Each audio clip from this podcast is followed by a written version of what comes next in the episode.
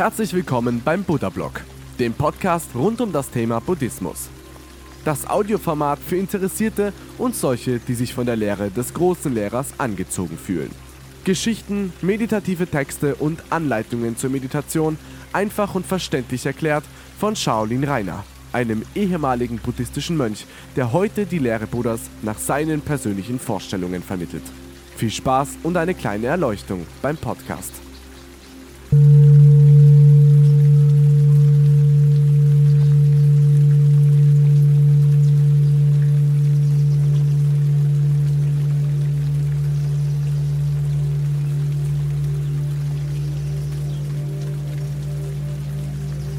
Buddha Blog Podcast Folge 87. Bitte laden Sie sich auch meine App Buddha Blog aus den Stores von Apple und Android. Der Seuchengott. Vor vielen Jahren saß ein alter Wandersmann unter einem Baum, machte Rast. Da kam der Gott der Seuchen an seinem Platz vorbei, der Mann erschrak und Angst überfiel ihn. Trotzdem grüßte er den Gott und fragte ihn, was er denn in dieser Gegend mache, warum er gerade hier sei. Der Seuchengott antwortete ihm, er sei auf dem Weg in die nächste Stadt, um dort hundert Bewohner zu töten. Das sei seine Aufgabe, das müsse er machen. Froh, dass der Gott nicht ihn töten wollte, verabschiedete sich der Mann vor der furchteinflößenden Gestalt nahm sich eine Flasche Wein aus seinem Sack und leerte sie in einem Zug. Er fiel in einen tiefen Schlaf und fing an tief zu träumen. Der Wahnsinn hatte ihn ergriffen, nun sah er die Stadt vor sich. Viele Menschen starben eines furchtbaren Todes. Überall war Feuer, Rauch, Gestank und Schreie.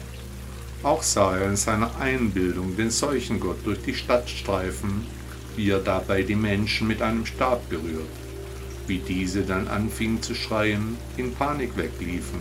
Eine Apokalypse spielte sich in seiner Vorstellung ab. Auf einmal drehte sich der Seuchengott um, sah den Wandersmann direkt an, im Traum, ohne Warnung. Der Wanderer nahm allen Mut zusammen und sprach den Gott an, Du sagtest mir unter dem Baum, dass du hundert Menschen töten wolltest. Ja, müsstest. Nun sind aber Tausende schon tot und viele mehr werden sterben. Warum tust du das? Warum tötest du mehr Bewohner, als es deiner Aufgabe entspricht? Der Seuchengott antwortete, aber ich habe nur hundert getötet. Die anderen Menschen sterben an ihrer Angst, an der Furcht, am Grauen und an den Ereignissen, die aus diesem Horror entstehen. Ich habe nur meine Arbeit gemacht und hundert getötet. Der Rest stirbt an den Folgen, für die die Menschen selbst verantwortlich sind, nicht wegen mir. Ich habe die Ursache gesetzt, ja, aber an den anderen Konsequenzen bin ich nicht schuld. Der Mann wachte schweißgebadet auf, nahm sein Bündel und ging seines Weges. In diese Stadt kam er nie wieder. Und was lernen wir aus dieser Geschichte? Mit unserer Geisteshaltung bestimmen wir unser Ich. Wir wirken damit auf unsere Umgebung ein. Wir beeinflussen alles um uns herum. Menschen, Tiere, Dinge. Das Grauen schleicht von Haus zu Haus und klingelt alle Leute raus. Ich baue jetzt meine Klingel ab, stelle mein Telefon aus und auch sonst. Ich bin nicht mehr zu erreichen für das Grauen. Weisheit wächst an ruhigen Plätzen. Der chinesische Philosoph Lü Buwei sagte einmal, große Weisheit hat keine äußerliche Gestalt. Gut Ding will Langeweile haben, starke Töne erklingen selten. Die Menschen sind Esel. In einem entfernten Dorf in der chinesischen Provinz lebte einst ein Bauer. Mit seinen Söhnen bewirtschaftete er die kargen Felder, die Töchter halfen der Mutter im Haus. Auf dem Hof lebten viele Tiere, Hühner, Schweine und ein Esel, mit dem der Bauer seine Waren in die nächste Stadt transportierte, um sie dort zu verkaufen. Manches Mal begleitete ihn dabei sein jüngster Sohn, die Älteren wurden auf der Farm gebraucht. Meist zog der Bauer schon vor Tagesanbruch los, um rechtzeitig auf dem Markt zu sein. Schließlich war der Weg lang und beschwerlich, auf dem Rückweg wurde es meist wieder dunkel. Heute war ein guter Tag. Alle Waren waren schnell verkauft. Man kannte die Qualität der Gemüse des Bauern und man schätzte ihn wegen seiner direkten Art. Schnell kaufte er und sein Sohn noch etwas Vorräte und sie machten sich dann auf den Weg nach Hause. Der Bauer war müde und so ritt er als erster auf dem Esel, sein Sohn lief neben ihm durch den Abend. Die Menschen, die entgegenkamen, grüßten höflich, aber einer sagte, der arme Junge muss laufen. Das war dem Bauer unangenehm, er stieg ab und setzte einen Buben auf das Tier. Wieder kamen Leute ihres Weges, nett und freundlich, aber einer sagte, schau an, der Sohn lässt den alten Vater laufen. Wieder fühlte sich der Vater schlecht, von da an ritten die beiden auf dem Esel weiter. Mehrere Passanten kamen auf dem schmalen Pfad vorbei, viele waren freundlich, aber einer sagte, das arme Tier muss zwei Menschen tragen, das ist doch nicht richtig. Jetzt hatte der Bauer genug, Vater und Sohn stiegen ab und schleppten sich neben dem Esel weiter. Sie trafen im nächsten Dorf auf weitere Menschen an der Straße. Da hörte der Vater einen sagen, Schaut euch an, wie dumm dieser Bauer ist. Er hat einen Esel, aber er läuft zu Fuß. Nun, man kann es eben nicht allen recht machen, man sollte es auch nicht einmal versuchen. Als Außenstehender sollte man sich mit Wertungen zurückhalten. Jede Begebenheit kann so oder so betrachtet werden es kommt immer auf den Blickwinkel an. Die Lehre Buddhas zeigt uns eine Herangehensweise an die Dinge, ohne diese zu beurteilen. Gut ist nicht immer gut und schlecht auch nicht immer schlecht. Die Bewertung einer Sache oder eines Menschen jedenfalls sollten wir vermeiden. Sonst sind wir, die Menschen, nämlich die Esel. Ein deutsches Sprichwort sagt, es ist immer ein Esel, der mit einem Esel streitet.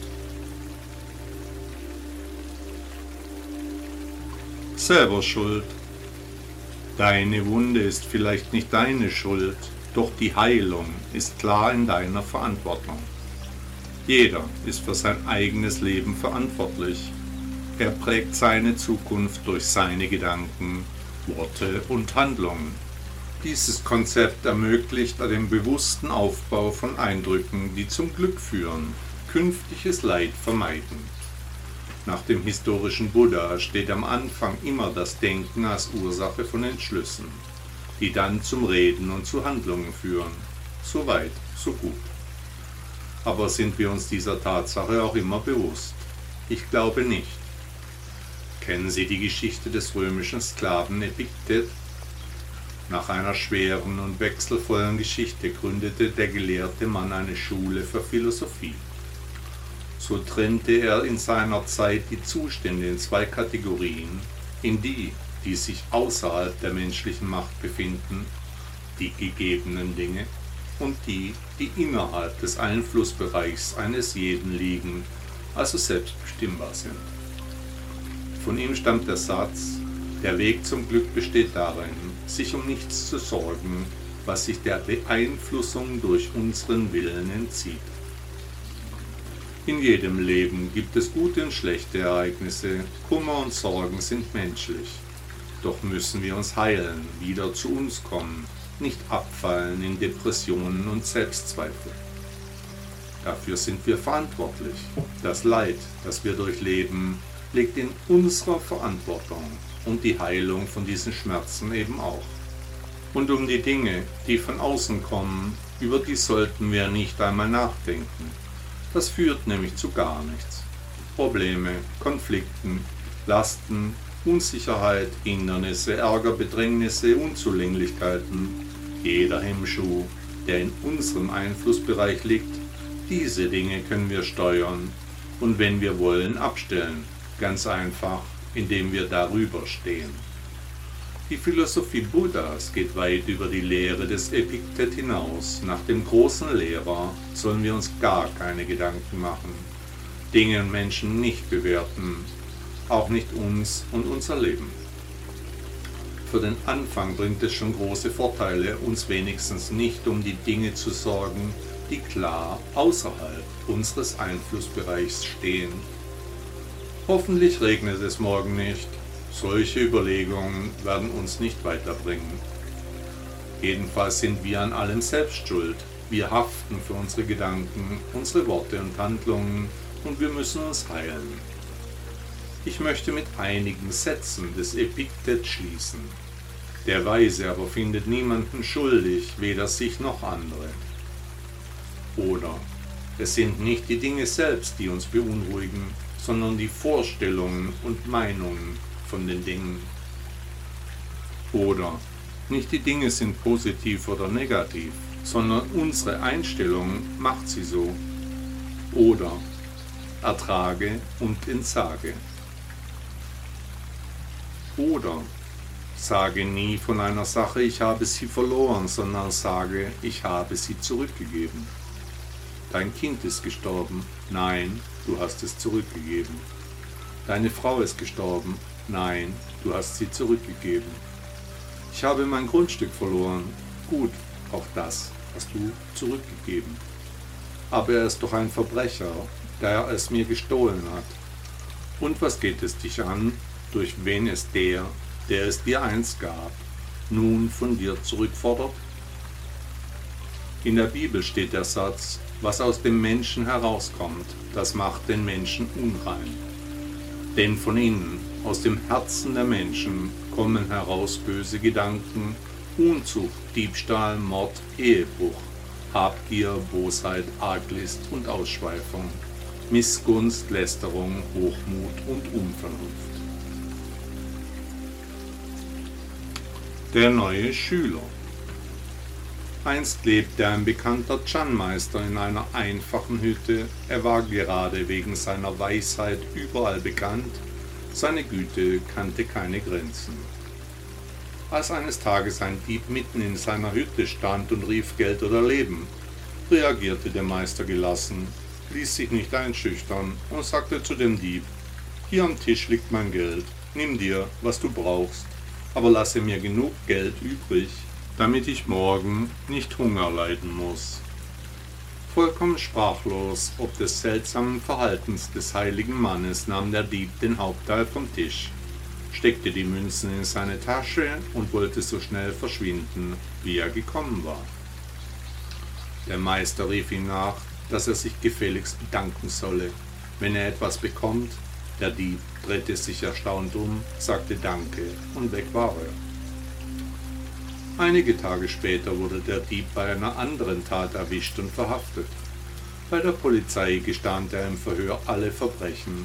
Auch den Einbruch bei dem Chan-Meister gab er zu. Als der Meister von der Polizei zum Diebstahl befragt wurde, sagte er, mir wurde nichts gestohlen.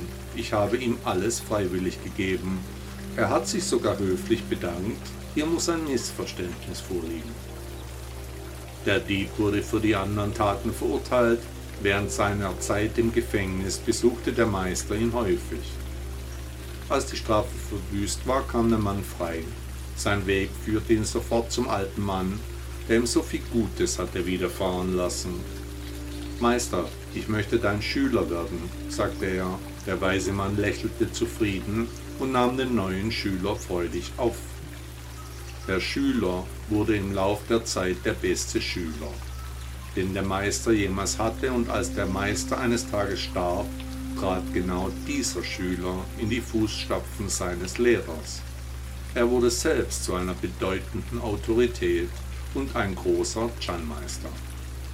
Der französische Schriftsteller Antoine de Saint-Exupéry sagte einmal, um klar zu sehen, genügt oft nur ein Wechsel der Blickrichtung.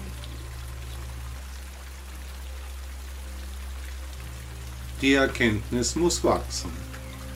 Aristoteles sagte einmal, wer Recht erkennen will, muss zuvor in richtiger Weise gezweifelt haben. Eine organische Abstraktion des Seins bringt eine beredte Sprache, gigantische Gedanken, eine Menge an Fragen, Fragen über Fragen. Traurig, zu hektisch, alles geht zu schnell.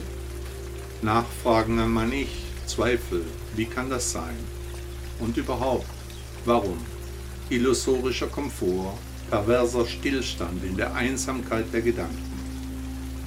Wenn ich von einer Idee Kenntnis erhalte, dann zweifle ich zuerst. Ich kaufe keine Geschichten von höheren Mächten.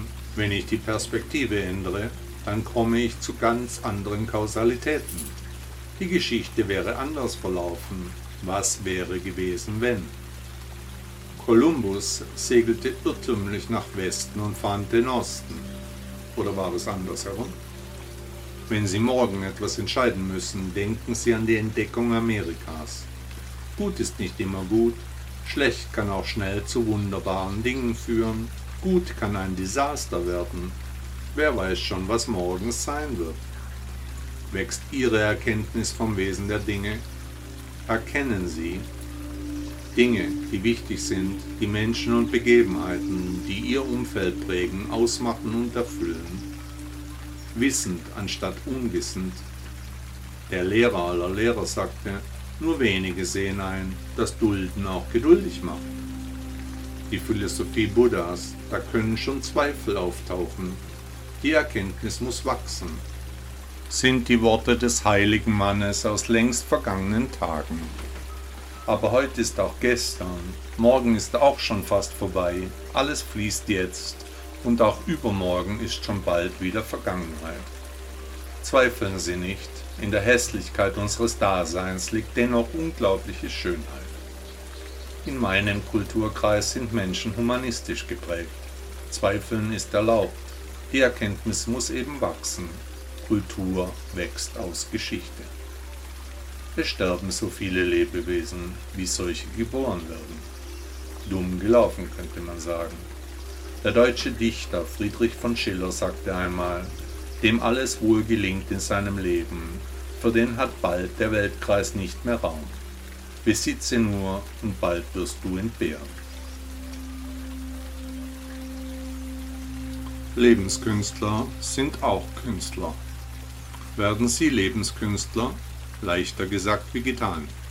Nein, es liegt nur an ihrer inneren Einstellung, an der Art, wie sie die Dinge sehen, einschätzen, mit ihrer Umwelt agieren, daran, wie sie ihr Leben und ihre Person, ihr Ich, sich selbst sehen und damit nach außen darstellen. Mit anderen Worten, es liegt nur an ihnen. Ausweglose Situationen, unlösbare Probleme, Ärger hier und Probleme dort, kein Geld, vielleicht sogar Schulden, zerrüttete Verhältnisse, Alkohol und Drogen, angeschlagene Gesundheit, schlechte Eigenschaften, furchtbare Gewohnheiten. Nur in ihrem eigenen Film laufen die Dinge schief, legen sie einen anderen Film ein. Zwar steht nach buddhistischer Vorstellung alles schon geschrieben, das Karma für sie steht schon fest, aber vielleicht steht im Drehbuch ihres Filmes für heute, dass sie ab jetzt ein Lebenskünstler sind ich rede nicht von werden, ich rede von schon sein. Sofort und gleich nehmen Sie sich die Dinge in Ihrem Leben nicht mehr so zu Herzen. Sie gehen mit Ihrem Ich besser um, Sie behandeln sich und Ihr Umfeld spielerischer, eben wie ein Künstler. Das Kunstwerk sind Sie selbst, Ihre Person, Ihr Ich, Ihr Sein. Egal wie Ihre Einstellung sein mag, ändern können Sie sowieso nichts. Es kommt so, wie es kommen soll. Es wird sich nichts ändern, wenn Sie unter der Last Ihres Lebens leiden. Genau wie sich nichts ändern wird, wenn Sie von nun an eben ein Lebenskünstler sind. Die Umstände sind genau gleich. Nur Sie als Person werden besser damit zurechtkommen. Ein Lebenskünstler ist eine Person, die versucht aus allen Situationen das Beste zu machen. Das ist doch eine schöne Herangehensweise, eine angenehme Art zu leben. Sie sind schwer krank und ihre Zukunft ist ungewiss. In ihrer Familie liegt ein Mitglied im Sterben. Sie sind verschuldet. Ihr Partner hat sie verlassen. Das Leben ist beschwerlich. machen Sie trotzdem das Beste aus Ihrem Leben. Buddha sagte einmal, wir sind, was wir denken. Denken Sie doch einen Tag lang von sich, dass Sie ein Lebenskünstler und damit ein Mensch sind, der das Beste aus allem macht. Ein Versuch wäre es schon wert, finden Sie nicht? Buddha sagte ebenfalls, alles verstehen heißt alles verzeihen. Die geschnittenen Nägel. Gerade waren sie noch ein Teil von mir, von meinem Körper. Jetzt nicht mehr. Ich habe sie abgeschnitten, die Nägel. Dann mache ich mir keine Gedanken mehr um sie. Sie sind aus meinem Blickfeld, landen im Müll. So wie diese Nägel kann ich auch meine Gedanken abschneiden, weglegen. Diese sind dann auch kein Teil mehr von mir. Einfach die Sorgen und Nöte abstellen, entsorgen, zu den Akten legen. Ja, das geht, wenn man möchte. Geht nämlich alles. Holen Sie Ihre Schere, legen Sie diese vor sich auf den Tisch. Dann nehmen Sie sich drei kleine Zettel und schreiben Sie auf jedes Blatt ein Stichwort, nämlich die drei Sachen, die Sie am meisten bedrücken, beschäftigen oder belasten. Schauen Sie sich diesen Zettel fünf Minuten lang an, volle Konzentration auf Ihre Gefühle und auf Ihre Gedanken.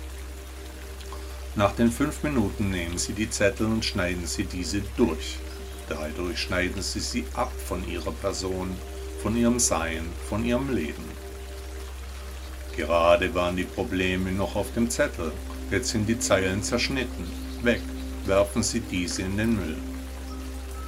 Ich will Ihnen nicht erzählen, dass die Probleme jetzt verschwunden sind, das wäre Blödsinn, nein. Diese Dinge sollen Sie einfach nicht mehr belasten, sich nicht auf Ihr Gemüt legen. Ändern können Sie an solchen Dingen sowieso nichts. Aber Sie können damit aufhören, sich darum zu sorgen, Ihr Ich zu blockieren. So wie der große Lehrer es uns vorgemacht hat, so können Sie diese Beschwernisse in den Hintergrund treten lassen.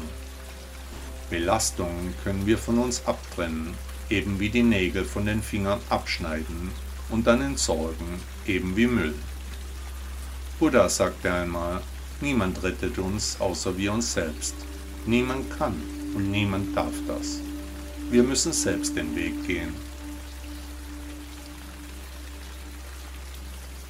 Angst.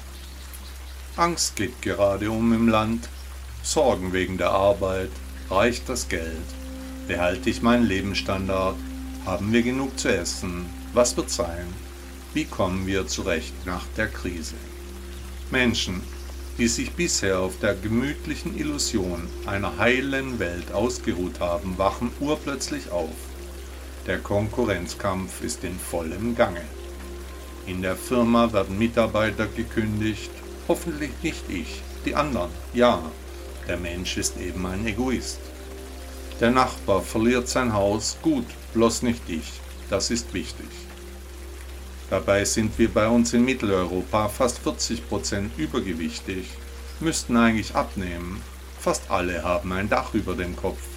Für heute jedenfalls gibt es keine großen Sorgen. Was morgen ist, weiß keiner, aber heute ist bei den meisten Menschen alles in Ordnung. Trotzdem höre ich immer häufiger, dass sich die Angst in die Köpfe der Menschen schleicht, den Blick verklärt, Gedanken verseucht. Keiner, wirklich keiner, muss in Europa verhungern. Keiner, von wenigen Ausnahmen abgesehen, muss auf der Straße schlafen. Kaum einer hat echte existenzielle Sorgen. Soziale Sicherungssysteme sind vorhanden. Wer Hilfe will, bekommt sie auch. Anders sieht das in der sogenannten Dritten Welt aus. Es gibt keine staatlichen Institutionen, die unterstützen, von der Mietzahlung befreien, Essen auf den Tisch bringen, Gesundheit garantieren. Aber die Sorgen, die Gedanken, was wird wenn, was könnte kommen, wie wird es sein, warum ich, weshalb, wieso. Wer nicht fragt, bleibt froh. Heute sich Sorgen für das Morgen zu machen, ist sinnlos. Wir haben immer noch im Überfluss. Unsere Vorräte sind voll, unsere Dächer sind gedeckt, unsere Häuser immer noch warm und trocken. Im Netz habe ich folgenden Satz gefunden. mindestens 98% der Dinge, um die wir uns Sorgen machen, treffen niemals ein.